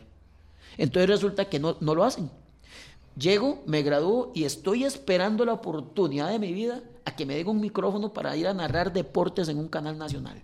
Porque soy periodista y, me dediqué a lo deportivo. Porque esa es otra cosa. Hace mucho tiempo en este país empezaron con, con primero era, usted es periodista, pero ¿cuál es su especialidad? Radio, televisión, prensa escrita, ahora internet. Ok, y ya ahora sí, ya definió el medio. Digamos que definió televisión. Y ahora defina deportes, ah, periodista de espectáculos, sucesos. sucesos, política, sociedad, no sé. Y entonces ya usted definió, bueno, política, ojo, ya es de televisión, ya es periodista de televisión y de política, ¿verdad? Y dentro de la política, pero ¿de cuál política? Asamblea Legislativa, Asamblea Legislativa, Casa Casa Presidencial. Presidencial, el ejecutivo, el legislativo o el judicial. De ahí, cuando se da cuenta, usted tiene varios escalones. Es más fácil tener a una persona que le haga todo. Y voy más allá de esto. Complementarios. Ahora se está, se está necesitando que el periodista también tenga otros elementos de gente que trabajaba con el periodista a la par, pero que devenga un salario. Un ejemplo, si yo soy periodista, pero también tengo conocimiento de diagramación, voy sobrado. Y si soy periodista, ah, pero hablo inglés, tengo licencia, diagramo, de no sé, hago diseño gráfico por otro lado, soy fotógrafo, ah, tengo un título de fotografía que me acredita. Oiga, conseguí el trabajo de mi vida. Tres en uno. No, pero no, le, no, le, no le, Sí, pero no le pagan las tres. Ah, no, no. Esa es otra. No las cobre, pero amarra el trabajo. Entonces, ¿qué es lo que quiero decir con esto? La persona, el, hay periodistas que se quedaron en el título de periodista y no le dan un plus a su carrera. No le dan un plus a su carrera. Y ahorita estamos, y no lo digo, y, y, bueno, no solo periodistas, todos, todas las carreras, usted tiene que tener un plus. Si usted no tiene ese plus, si usted no se lo brinda, usted no está en igualdad de competencia. Porque entonces ahora, yo tengo, y voy a decir mi edad porque a 50 años, y a mí me llaman de un medio y me dicen, don Luis, lo vamos a poner a competir con un muchacho que está, tiene dos años de estudiar periodismo. Entonces ahí estamos dándole una, vamos a hacer un ejercicio, una plaza ahí. Y el muchacho que tiene dos años de estar en periodismo puede tener que 22 años tal vez. Pero resulta que tiene 22 años y tiene licencia el muchacho. Y resulta que desde joven el hombre toma fotografías que son ni para qué. Y se compró el celular de última moda, que para hasta eso no tiene que ser muy genio, genio sino que el celular también le hace muchas cosas. Maneja aplicaciones como, eh, eh, ¿cómo es? Eh, eh, Photoshop, ¿verdad? Etcétera. Y dice, pero el muchacho como que es medio lento en otras cosas, pero tiene todo eso. Y me dice, mire, Luis, ¿y usted? Ay, qué torta, ¿verdad? Ah, bueno, y tal vez habla inglés. Y, yo, Luis, ¿y usted? Mire, yo no hablo inglés. Ah, bueno, pues no importa, no importa. ¿Y, y, qué? ¿Y el Photoshop? ¿Le, anda, le hace? No, no, mire, tengo problemas con el Photoshop. Ah, ya. ¿Y qué? ¿La fotografía es normal? Es lo normal, ¿verdad? yo no soy fotógrafo. Pero Sonría. Sí. Eh, don Luis, entonces, ¿usted qué nos ofrece? Bueno, yo le ofrezco, digamos, la, el conocimiento y la preparación para hacer el desarrollo de, no sé, de la producción, lo que sea. Mm, ah, sí, qué, qué bueno, qué bueno. ¿Usted con quién se queda, Aramis? Se quedan con el muchacho. Porque también la otra, yo llego y digo, bueno, yo tengo mi profesión, tengo una licenciatura, etc. Tengo 20 años de experiencia. 20 años de experiencia, a mí, a mí me tiene que pagar X. Pero al muchacho le van a pagar Y. Con, y ojo, también viene la otra, que es igual en todo trabajo. Es que, don Luis, ya usted está hecho. En cambio, él, ¿hecho qué? No, ah, ya yo estoy. En cambio, el muchacho, ¿qué le dicen? Ahí lo vamos haciendo, ¿ah? lo vamos formando. Y que esto es como un equipo de fútbol, según ellos, ¿ah? lo vamos formando. Esa es, eso es lo que hemos perdido en la competencia. Y, y yo lo comparo, el periodismo yo lo comparo a veces con el tema de los taxistas versus Uber. Mientras no existió Uber, los taxistas estaban en una zona de confort. Sin competencia. ¿Para qué? Camisas desabrotonadas en el taxi, el taxi hediondo. eh, El sí, trato. pues, Te fuman, el, súbase, bájese, hasta aquí. Ah, pero apareció Uber y usted ahora encuentra taxistas bien presentaditos, adelante, le pongo, ¿qué emisora le pongo? ¿Qué, qué? Eh, sí, hasta le ofrecen confites ahora en un taxi también. Nunca te ofrecían confites, ahora sí. Ok, entonces, ¿qué vamos, qué vamos, qué, ¿por qué lo comparo esto con el periodismo? Para no salirnos del tema. Igual. ¿Qué ofreces? ¿Qué ofreces?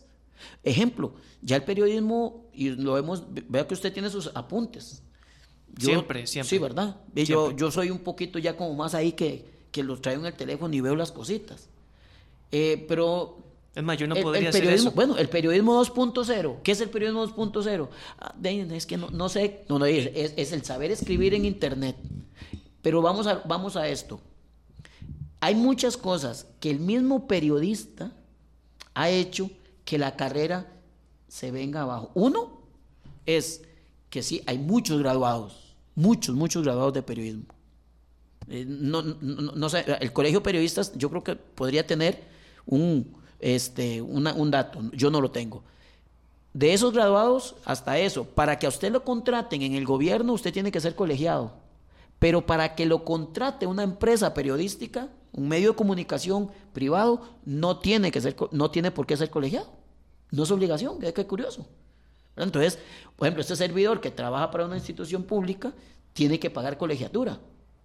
Pero muchos de los que trabajan en un canal, en un medio de comunicación, con, Con- un micrófono Y, con un- y, y respetando, digamos, la labor que hacen en las instituciones públicas, pero en un medio de comunicación con mayor impacto. con mayor impacto, claro, con mayor responsabilidad, porque lo que dice, yo siempre he dicho, lo que dice un periodista a veces eh, Pega eh, más. eh, eh, el micrófono es un arma, Claro. eso es un arma, ¿verdad? Entonces, resulta que esos no pagan colegiatura, no pagan.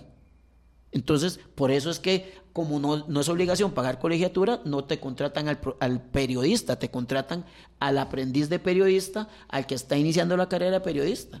¿Cuántas veces no hemos, no hemos conocido de casos de personas que están frente a una pantalla de televisión dando que son presentadores y después el mismo medio publica fulanito de tal se gradúa de periodista y ya lo tenemos hace cinco años viendo eh, pasando las noticias o sea nunca fue periodista modelos que entran a programitas ahí eh, aquí podemos mencionar a más de una que algunas dos de ellas están en México ahora por cierto que se, hace poco se graduaron de periodistas pero fueron presentadoras de, de noticias durante cuatro o cinco años en, en medios nacionales. 4 con 29 minutos, estamos aquí conversando con don Luis Orozco, periodista, profesor universitario, eh, sobre el tema, ahora sí, en este segundo bloque de la situación laboral o de empleabilidad del periodismo, o del periodista. Eh, don Renato, si es tan amable, otro periodista, futuro periodista, eh, em, Pero que lleva un plus, va a ser periodista, pero es controlista y todo el asunto, ¿lo ve?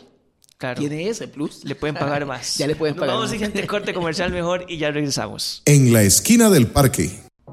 4 con 32 minutos, regresamos al bloque final de esta edición 1517 en la esquina del parque. Hoy su servidor Aramis Vidaurre acompañándolos. Eh, Estamos aquí con nuestro invitado, don Luis Orozcureña. Luis, el 4 de abril pasado, Colegio Periodistas pide contratar, a profesionales en lugar de modelos o exdeportistas. CONAPE, esto a razón del, del- anuncio de CONAPE de cerrar eh, el crédito a 36 carreras, entre ellas periodismo.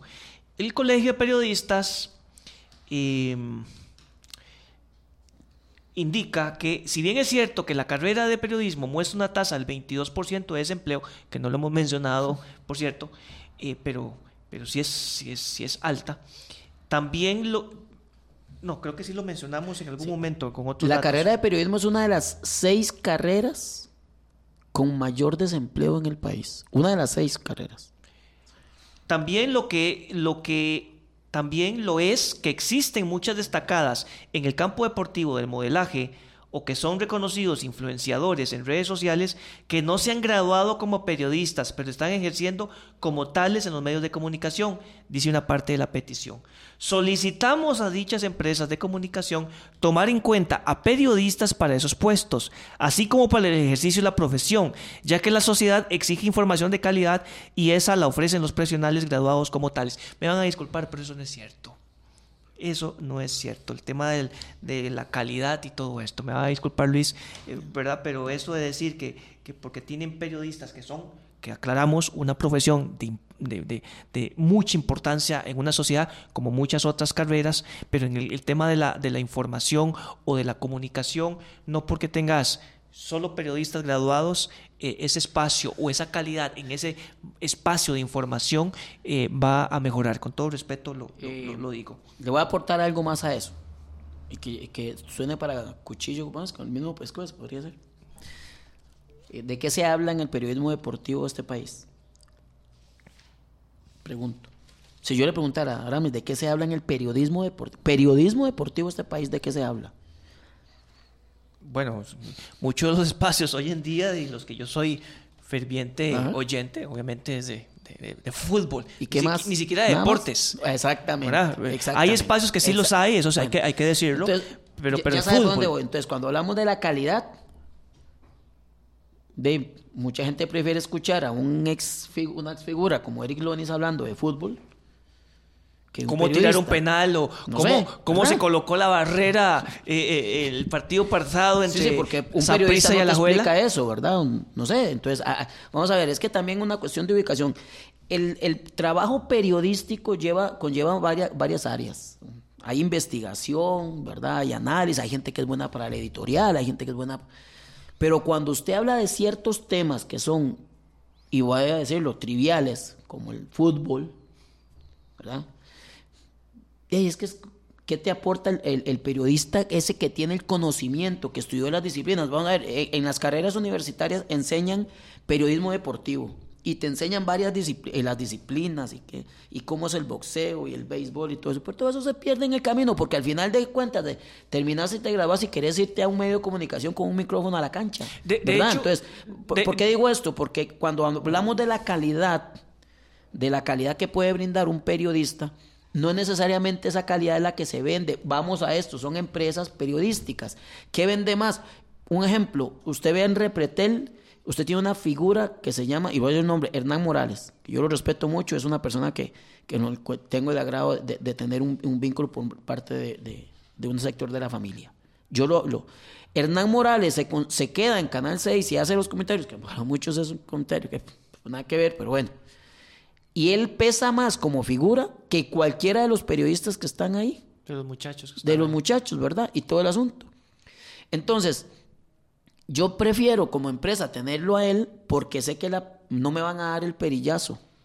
Y porque a mí, si entre menos perillazo tenga como empresa, más publicidad voy a vender. Claro, claro. Entonces, esa es la de, de hecho, uno como, como oyente, telespectador, de yo, hablando manteniéndome en el ejemplo que usted da de don Hernán Morales o de Eric Lonis, yo siento más como efecto anecdótico eh, o emocional que Eric Lonis me diga o que me cuente cómo le metieron tal gol o cómo falló en tal jugada que un periodista que trate de explicármelo, que, ¿verdad? Porque no tiene esa experiencia, ¿verdad? Entonces, e, e, eso que yo creo que Colegio de Periodistas me parece que se excedió o, más bien es parte un poco de la desesperación, digamos, de la, del contexto. Y, con esto tampoco quiero decir que está mal, o sea, ellos tienen que acuerpar a su gremio, pero el llamado yo creo que es innecesario o el enfoque que le están dando, porque al final de cuentas, y usted lo dijo en el bloque anterior, eh, eh, Luis, eh, hoy hay muchos espacios de información o de opinión, que por cierto, abro un paréntesis nuevamente, ¿qué es lo que hago yo en relación o a diferencia de un periodista como usted? Y eso lo, pongo, lo voy a explicar rápidamente. Por ejemplo, a mí me han preguntado que por qué no traigo a tal figura, digamos, actor político, eh, eh, que dijo tal cosa sobre cierto tema es que yo no soy periodista, esa no es mi, no es mi labor. O, por ejemplo, cuando sucedió aquel caso lamentable, aquel chavalo del San Juan de Dios que ofendió, que insultó a, la diputada Ivonne Acuña. Ah. A mí hubo unas amistades que me topé en la calle y me preguntaban, mira, ¿por qué no lo llamabas? Y lo, es que ese no es mi trabajo. O sea, eh, no es mi labor. Mi aporte es tal vez el análisis de lo, del uso que le están dando ahorita las redes.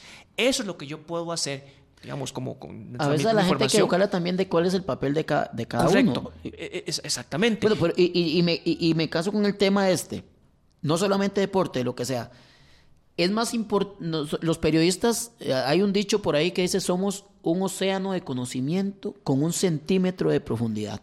Está profundo eso. ¿Ah? Ese es. Entonces el periodista está llamado, sí, a saber un poco eh, sobre el tema de economía, social, deporte, eh, ¿verdad? ¿Qué está sucediendo, la actualidad? Y, hasta a veces nos preguntan, ¿y usted sabe por la capital? ¿Y cómo es un periodista y no sabe la capital de tal ciudad? No sé, no soy profesor de estudios sociales, pero con mucho gusto se lo investigo. O sea, la gente misma a veces confunde el término de periodista como de lo un todólogo como un todo. Claro, entonces, ¿qué es? Ok, entonces por eso vuelvo a esto, por eso el colegio de periodistas tendría que tener más cuidado cuando solicite esto. Yo hago, yo tengo un espacio, yo soy el periodista, yo puedo elaborarlo, pero yo necesito traer al especialista. Si vamos a hablar un tema sobre la enseñanza del inglés, ¿verdad? Que es un tema que usted maneja. Yo voy, bueno, me traigo a un Aramis para que me hable y me desarrolle del tema. Si yo necesito un abogado, le hablo con un abogado. Si yo necesito hablar sobre qué, va a pasar en, una reforma fiscal, porque no trae. Pero a eso, eso es a lo que yo me refiero. entonces, si es bueno para esto, eh, ojo, lo, vengo, lo vuelvo al revés. La gente va a querer escuchar a un periodista comentando algo, un, un, evento, una presentación de una noticia, o va a preferir al profesional en esa área respecto a la noticia. Yo creo que preferiría el profesional. Entonces, cuando hablan de que no contratar figuras, y, vamos, vamos a ser claros, eh, ¿a cuántos no nos gusta sentarnos frente al televisor y ver una, una figura agradable? ¿Verdad? Sea una mujer o incluso, con, incluso, objetivamente viéndolo, eh, hay una, algo en televisión que se llama el, registro, ¿verdad? Es como una fotografía. Hay gente que usted lo ve en televisión y usted dice, no, eh, por más que lo haga así, es que hay algo como que no se ve bien. Pero ver una, una figura que tenga presencia, eso también permite la sintonía de, eso. Vamos, soltémoslo ya, si es una prensa escrita y eso es distinto, que muchos de los periodistas que dicen, si, eh, es curiosísimo, entre los mismos alumnos se vacilan, si usted no, no es muy atractivo físicamente, dedíquese a, tiene dos cosas, o a la radio, vacilan con eso, o a la prensa escrita. ¿eh? Entonces, lo que pasa es que ahora la radio, con esto de la internet, de, queda uno expuesto, ¿verdad? Claro. cuando yo empecé con el tema de la radio, eh, una pantallita no existía, era solo la radio. Claro. Entonces, ¿por qué me voy a esto? Yo creo que hacer un llamado de que no contraten a, figuras o a modelos, no, no le quedó bien al colegio de, de, periodistas. Y voy, a, y voy a esto. Porque el colegio de periodistas primero tendría que ver y buscar eh, hacer toda una reforma para que en Costa Rica la persona que esté frente a una cámara tenga el título de periodista. Para que la persona que está frente a un micrófono tenga el título periodista. ¿Verdad? Primero deberían trabajar en eso. Vamos a ver, si usted y yo, Aramis, ponemos un proyecto radiofónico, podemos poner aquí a quien nosotros queramos. Porque es nuestro negocio. Porque es nuestra empresa. Y hay otra legislación que dice que hay una libertad también, ¿verdad? Hay libertad de asociación, hay libertad. Pero, ah, claro, pero tenía como, como idea anterior, cuando hablé del, tema de, mi labor o mi aporte en esto es la comunicación, Luis, eh, es que hoy hay muchos espacios, incluso en Facebook, ¿verdad? Donde no digo que sea sencillo porque hay obviamente un trabajo ahí de logística, pero ¿cuántos espacios de opinión, de análisis, incluso deportivos, hay hoy en Facebook? Donde reconozco que al otro lado hay en algunos casos periodistas que han diversificado, que no se quedaron ya con la pantalla y, la radio y el micrófono y todo esto, sino que me parece que han entendido los signos de los tiempos, como también hay otros espacios de otras personas que sin ser periodistas, pero tienen su formación en otras áreas de conocimiento. Y que lo hacen bien. Y que lo hacen bien. Eh, la parte de la comunicación la hacen muy bien. ¿Verdad? Entonces, a mí me parece, a razón de todo esta, con, con el cual iniciamos, todo el trasfondo de esta decisión de CONAPE, que tiene la capacidad administrativa y jurídica según su ley para haberla hecho, aclaramos que la parte de comunicación quizás no, no fue la, correcta, eh, eh, pero me parece que es esto, ¿verdad? Que el Colegio de Periodistas no ha entendido, y no sé si lo entenderá, que el llamado, como usted lo dice, no es ese. No, no es ese. Vamos a ver, si, si, si, si ponen dentro de esta misma lista a los, a los abogados, obviamente el, su respectivo colegio no tiene por qué desgastarse haciendo un comunicado porque se sabe que en Costa Rica de para, para poder ejercer el derecho hay que estar colegiado y tener el título, ¿sí o no? Es que es, que es, es, difícil. Lo que sí yo le veo al periodismo es que tiene mucha competencia por diferentes frentes. Porque el área de la comunicación no se puede limitar. No se puede limitar. Y no solamente el periodismo lo hace. No todo periodista hace, hace comunicación, ni, ni todo comunicador es periodista. Hay mucho comunicador que no es periodista y tiene sus, sus seguidores. ¿Verdad? Ahora, los, ¿cómo se llama esto? Los influencers, ¿verdad? Sí, sí. Pero que al final de cuentas, porque tengas no sé cuánto like, me, gusta, o, tengas 200 mil personas eh, afiliadas a una página, no todas tienen ese afán de seguirte, sino simplemente de estar enterados, de ponerle un ojito a ver qué está diciendo el otro, ¿verdad? Para poder comparar con... Es, que es, parte de eso. Entonces, volviendo a, volviendo a esto, el colegio, me parece, e incluso eh, el colegio ha hecho un esfuerzo de capacitar, de hacer un llamado, de, hasta, hasta querido decirle a las empresas periodísticas, miren, den oportunidad a los, a los, que, a los que son profesionales. Y ojo, aquí también hay que hacer una separación del el concepto de profesional, ¿verdad? Porque está el concepto de profesional, el académico, el, que es profesional porque tiene el título que lo acredita como profesional en ciencias de la comunicación o lo acredita como periodista pero también estamos hablando del profesional, el que viene implícito en su manera de ser, el que es el, el que trabaja de manera profesional en lo que hace. Hay periodistas que tienen el título de profesionales, pero no son muy profesionales en su trabajo. Y hay personas que no tienen el título, pero son muy profesionales en su trabajo, lo toman muy en serio, se dan a eso. Que eso tal vez va de la mano a la, lo que nosotros llamamos la, la eh, a la mística, que va de la mano también a esa, como es? A que me gusta, ¿verdad? Eh, yo voy a hacer lo que me gusta. Yo no pude haber, no pude haber estudiado periodismo simplemente porque era lo que me daba plata. Cuando yo decidí estudiar periodismo, a mí me lo dijeron, me dice, mira, eh, pero esa carrera no es así como para que, ¿verdad? Como para que te hagas de plata. Eh, gracias a Dios hay, han, ido esfuerzos. No me ha tocado solo vivir del periodismo, ¿verdad? Sino también de, otros, de otras labores, institucionalmente hablando.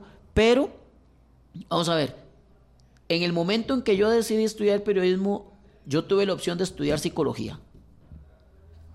Otra carrera que andan un montón de psicólogos manejando. Es también, también por cierto, también psicología es parte de las carreras que dejaron de, de financiar. Claro. Y tiene una alta tasa de, desempleo. Entonces, ¿por qué yo no estudié psicología? A mí me gusta escuchar, sí, pero a mí me, gustaba el tema de la comunicación. ¿Por qué decidí estudiar comunicación social? ¿Verdad? Es un área que, era nueva en ese momento y me gustaba. entonces, para, porque ya, ya casi vamos terminando, yo, a mí me gustaría que cada persona que está, que está estudiando periodismo o que quiere estudiar periodismo, más allá de la noticia que se está financiando, está que de por sí ya vimos que la mayoría de gente no es por, por el financiamiento, sino que es porque tiene algunos otros, eh, argumentos para estudiarla, se ponga la mano en el corazón y diga, yo quiero estudiar esa carrera, ¿para qué? Pero ¿para qué? No es para irme a un medio de comunicación de esos canales nacionales o internacionales grandes. No es para estar en una cancha, en un estadio, ¿verdad? Con saco entero y entrevistando a los protagonistas. No es para eso. Porque si usted está estudiando, va a estudiar periodismo para eso, o para ir a entrevistar periodistas de la farándula, pero eh, si es para eso, va mal. Bueno, pero es que ahí es donde entonces usted diría, y no es mi campo, es el suyo, Luis, que es la responsabilidad del colegio de periodistas. Por supuesto. El día de hoy, de decir cuál es el aporte o cuál es la idea para el cual usted quiere ser periodista, al igual que, nuevamente menciono el caso de en la UCR, ¿para qué quiere ser yo sociólogo? ¿Para andar ahí haciendo, generando afrentas contra la Iglesia Católica? ¿O es para entender los fenómenos, para poder entender los eventos, eh, eh, los comportamientos en una sociedad? Me parece que ese es el, tema de la sociología. Y perdón, no, no es mi campo, yo estuve en el área de ciencias sociales y me tocó también llevar cursos de sociología y a mí me enseñaron eso y tuve que tener formación en esa área. Yo, se lo pongo así. Si nosotros no tenemos, no conocemos del el para qué, no lo sabemos el para qué, vamos, vamos mal. Me parece que el colegio de, periodistas, esto podría ser una herramienta, no lo veamos como, como una, veámoslo como una oportunidad que pueda tener, de que el colegio de periodistas empieza a trabajar en replantear y educar también para qué es el periodismo. O sea, para, ¿cuáles, son, ¿cuáles son las herramientas que me dan a mí durante la carrera que me hacen distinto al profesional en otra área que agarró un micrófono, que agarró un, eh, escribe o que hace televisión? ¿verdad? O sea, que hace comunicación. ¿Cuál, ¿Cuál es esa diferencia entre el comunicador sin el título de periodista y el comunicador con el título de periodista? Eso es lo que debe trabajar el colegio. No salir diciendo, no, como, vamos a ver, ¿sabe cómo fue eso? Como pidiendo cacao, como pidiendo, como sálvese, eh, eh, salvémonos. Por favor, no contraten a ese tipo de gente, contraten a la gente que está ¿Será posible? Parece, eh, parece algo irónico, pero el mismo colegio de periodistas eh, tuvo una falencia en el tema de comunicación, pareciera. Eh, tengo aquí otros eh, gráficos ya para ir terminando. porcentajes de personas graduadas de bachillerato entre el 2011 y 2013 con ingresos menores y mayores al salario mínimo. Dentro de, los, dentro de las áreas con, con ingresos menores al salario mínimo, artes y letras, ciencias sociales, ciencias de la salud, recursos naturales, educación, ingenierías, em, están dentro de em, esas áreas que las que no tienen empleo están subempleadas, se les paga menos. Eh, ¿Qué más por ahí? Teníamos otros, em, bueno, ya habíamos mencionado esto, ¿verdad? Dentro de las, las ciencias sociales pareciera que es el área más golpeada, digamos, con todo esto que hemos hablado. Repito los datos, el alto porcentaje de personas graduadas de ciencias sociales que tienen empleo con poca o ninguna relación con la carrera. Relaciones públicas, periodismo, psicología, ciencias políticas, antropología, relaciones internacionales, criminología y estudios, estudios eh, de género. Esto es parte un poco de los, de los datos que estábamos analizando en relación con el tema que traemos aquí a, esta edición de en la esquina del parque. No sé si tiene algo más por ahí, algún otro dato que le llamó la atención o que se refiere específicamente al tema del periodismo, Luis. No, eh, de, los gráficos yo creo que de, lo que dice el estudio, obviamente es una realidad, es un, es un como es un meneo, ¿verdad? Un meneo que, se le hace a, varias eh, instituciones que la podrían utilizar para, para redefinir nuevamente por dónde puede ser el estudio en Costa Rica. Me parece a mí, para un comentario al margen de esto, es que eh, eh, Costa Rica sigue apostando muchas veces al profesionalismo, a ese que tiene el título de profesional pero se ha abandonado las carreras técnicas, eh, se ha abandonado algunos cursos que son importantes que la gente sepa y conozca para hacer otro tipo de labor. O sea, en Costa Rica, eh, y lo pongo, y lo termino en esto, hay un error si usted y yo nos topamos en la calle, tiene usted sus hijos y yo mis hijos, usted viene y yo le pregunto, Aramis, ¿y cómo están tus hijos? Excelente, uno estudió tal cosa en la universidad tal, el otro se graduó tal.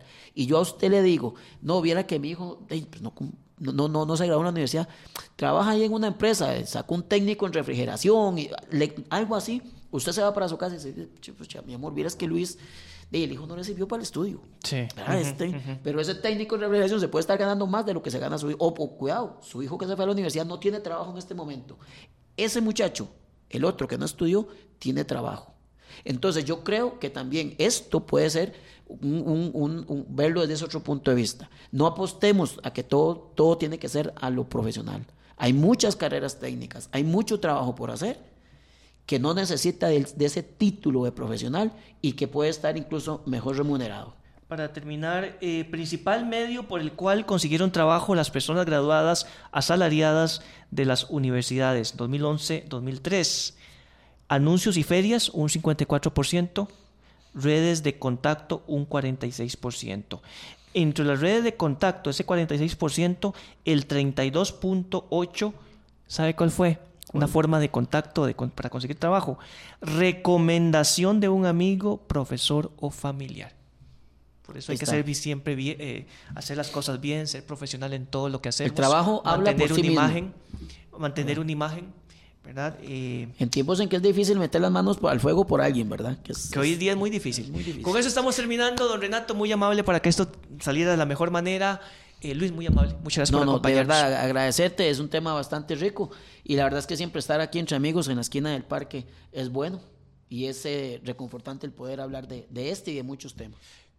Su servidor era Mis Vidaure agradeciendo a don Fernando Fight, amigo y director de ese espacio. Pues...